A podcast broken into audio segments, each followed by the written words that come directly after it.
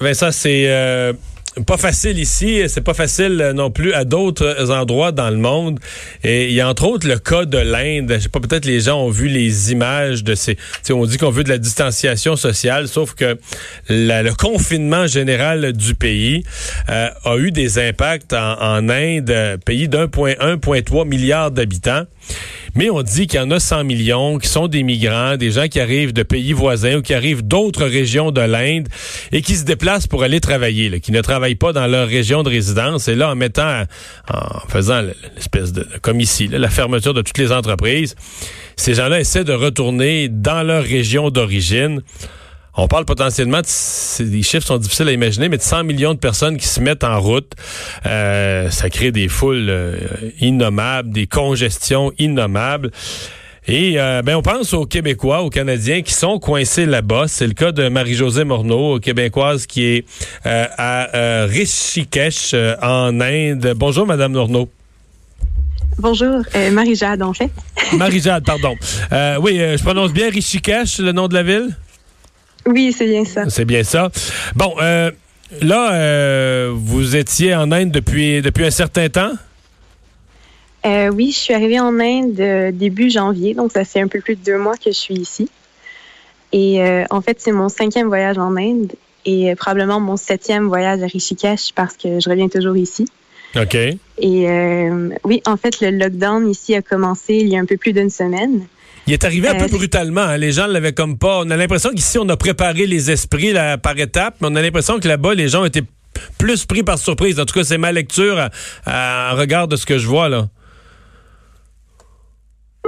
Commencé avec seulement une journée. Puis euh, ensuite, ils ont décidé d'ajouter une semaine. Et ensuite, ça s'est prolongé de trois semaines. Et euh, on est au moins 15 000 Canadiens qui sont enregistrés euh, avec les Canadiens à l'étranger euh, sur le site. Et on est clairement plus que ça. Et donc, en ce moment, on est vraiment des milliers qui sont pris et on essaie de, de, se, de se rapprocher des grandes villes pour pouvoir prendre des vols. Mais en ce moment, il n'y a aucun vol de retour.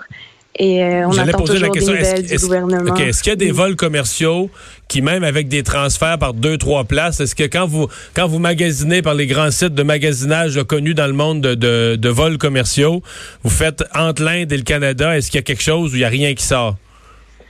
Euh, en ce moment, il n'y a rien du tout parce que les frontières sont complètement fermées. Euh, il y a certains Canadiens qui ont réussi à prendre des vols. Ils ont réussi à se rendre au Japon. Et ensuite, du Japon, ils ont pu prendre un vol pour retourner à Montréal. Mais dans ce cas-là, ils ont dû se rendre à l'aéroport, prendre le risque de ne pas embarquer dans l'avion. Ils n'avaient pas de billet.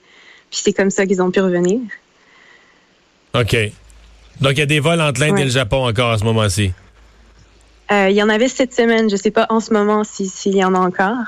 OK. Mais euh, oui. Mais donc, vous, est-ce que vous souhaitez revenir au Canada à ce moment-ci? Est-ce que vous êtes en demande auprès du gouvernement canadien? Parce qu'il y a des opérations de rapatriement. On en a vu cette semaine, par exemple, au Pérou. Est-ce que vous euh, souhaitez mm-hmm. que le gouvernement canadien puisse euh, faire ça?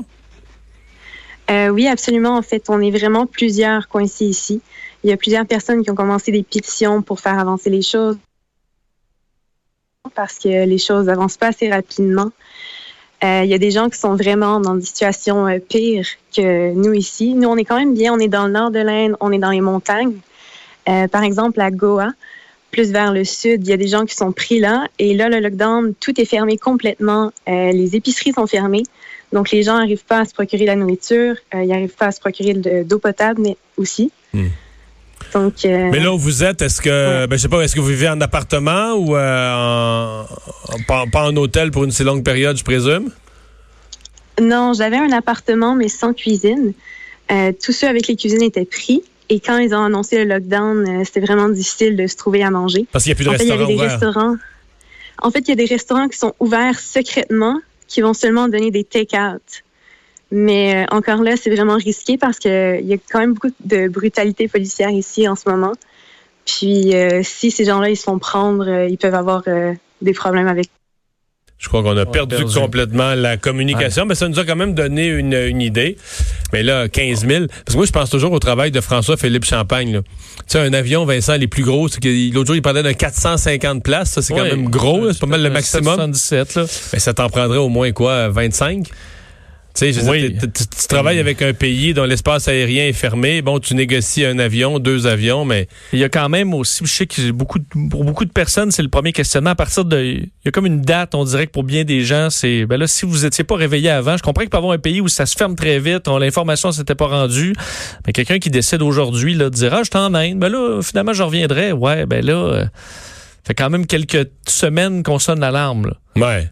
Faut quand même que les gens se réveillent un peu. Ça devient plus euh, difficile. et je voyais des gens qui se plaignaient là, de vols envoyés par le Canada, puis disaient, ben là, nous avait dit que ça allait pas être cher, ça coûtait 1000 dollars. Ben là, 1000 dollars, sais-tu combien ça coûte faire ce genre d'opération-là au gouvernement qui t'en charge une petite partie quasiment symbolique? Oui, parce que je comprends qu'un vol commercial qui fait des allers-retours continuellement peut arriver à baisser son coût d'opération. Ben Mais quand le gouvernement envoie un avion spécifique à une place, le coût de l'opération doit être un peu plus cher. Ça coûte très cher, donc euh, je veux dire, euh, on payer, payer ce qu'il y a à payer. Mais là, on parle pas du salaire des fonctionnaires, que ça fait une semaine qu'ils discutent avec le ministère des Affaires étrangères de l'autre pays pour faire ouvrir une base militaire, puis faire obtenir une heure d'atterrissage. Puis... Et quand tu te trouves dans une région éloignée, ben là, on peut pas envoyer non plus des avions dans chaque petit aéroport régional. Mais c'est pour ça qu'elle nous disait, euh, quand même, Mme Morneau, faire des efforts pour essayer de revenir vers un centre, vers un, grand centre. Ce qui me semble la c'est celle que d'autres Canadiens dont elle mentionnait ont fait, c'est-à-dire tu veux juste t'en aller dans un point central.